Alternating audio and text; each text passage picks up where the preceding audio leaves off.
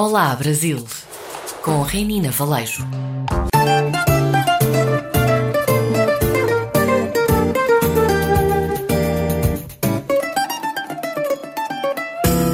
Olá a todos e todas que nos acompanham de vários lugares do mundo aqui pela RDP Internacional. Eu sou Renina Valejo e hoje vou apresentar para vocês o Wallace Oliveira, um jovem músico de São Paulo formado em guitarra clássica e popular e que aos 23 anos de idade se apaixonou pela guitarra portuguesa. Ele disse que começou a tocar o instrumento na Casa de Portugal, em São Paulo, acompanhando o grupo folclórico. Ele também já tocou com grandes nomes da música portuguesa que se apresentaram no Brasil, como Cuca Roseta, Jorge Fernando, Fábia Rebordão, Cissa Marinho e Mara Pedro. Há dois anos, Wallace Oliveira lançou o álbum chamado Nova, em que mostra sua versatilidade na guitarra portuguesa, passeando por ritmos tipicamente brasileiros, como o baião e o chorinho.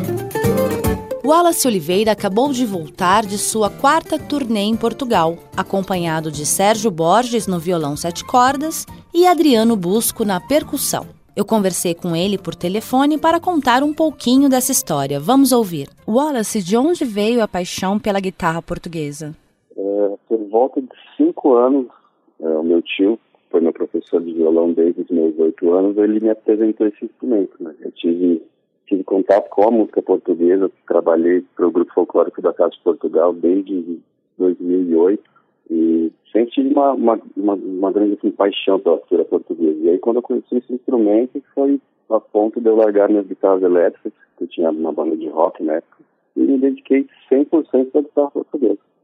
Você teve alguma referência do fado ou de algum artista português que te incentivou a enveredar por essa área? Na verdade, eu comecei explorando o lado brasileiro da coisa, né? Como eu não, não tinha essa vivência no meio do fado, então eu peguei instrumento assim, nas primeiras semanas de estudo, comecei a tirar brasileirinho, tico-tico no fubá, porém comecei a escutar os fados por questão de, de pegar repertório e comecei a gostar demais, assim. Né? Eu comecei, na verdade, pela galera já mais atual, Marisa, Namora, Carminho, José Manuel Neto, que é um, para mim, um dos melhores país que tem lá. E a paixão, assim, pelo fado, pela música portuguesa, foi só crescendo, né? Anteriormente eu tive muita vivência com o folclore, é, os comboios, as marchas, algumas coisas assim. E de cinco anos para cá foi quando eu comecei a realmente gostar do fado mesmo. Tanto que você já fez quatro turnês, né, em Portugal, lançando o álbum Nova, que faz justamente essa mescla entre a música brasileira e portuguesa, né? Sim, sim. A proposta do Nova foi basicamente tirar a guitarra portuguesa do, do, do ninho dela, digamos assim, né? Que é, pessoal, ela sempre foi muito voltada para o fado. E eu aqui em São Paulo, né, ouvindo todo tipo de música, é, acabei explorando esse outro lado. Inclusive, a gente acabou é, conhecendo a nossa produtora, atualmente Sofia Lourenço, lá de Portugal, através de um vídeo do Queen que eu gravei. Eu gravei um cover de Love of My Life, e ela entrou em contato comigo e falou: quero trazer vocês para cá. E rolou. Foram quatro turnês, passando por várias cidades lá, foi, tem sido muito bacana. E como é que foi a recepção do público? O pessoal de lá adora música brasileira, né? Forró, baião, é, chorinho. É sempre muito bacana, assim, o pessoal é, segue nosso trabalho, acompanha bastante, dança nos shows, canta, é, é sempre, sempre bem legal. Para além da música, você tem alguma relação com Portugal, família, amigos?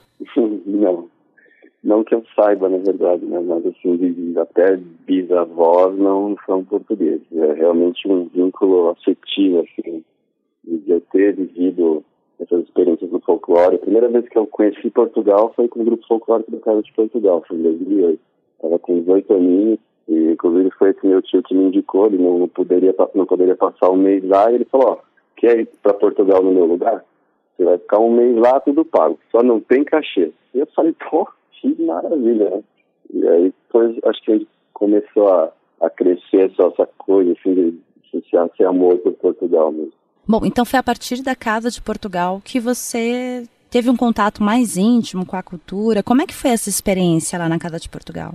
Ah, eu acabei ganhando basicamente uma família, né? Tenho amigos que a gente se encontra até hoje. E foi, foi meio surreal na época, assim, né? Porque foi uma coisa que veio na minha vida, assim, do nada. Eu vivia o, o, outro lado musicalmente falando, né? Tocava banda, banda de rock, tive 10 anos de banda de rock. Então eu comecei a, a aceitar, assim, essa, essa linguagem da, da, da, música portuguesa e me interessar por, pela cultura portuguesa, culinária, quanto Portugal em geral. Foi, foi muito legal, foi uma, uma ótima experiência. E que elementos diferenciam a guitarra portuguesa das outras? Eu acho que é muito da linguagem, né? É, assim como o bandolim, o choro, ele tem o seu tipo de frase, sua, uh, as respostas e tudo, o Fábio ele tem uma peculiaridade muito grande né, nessa, nessa questão de linguagem musical. Né? Eu não posso pegar a guitarra portuguesa e sair fazendo as mesmas frases que eu fazia na banda de rock para acompanhar uma, uma fadista, por exemplo.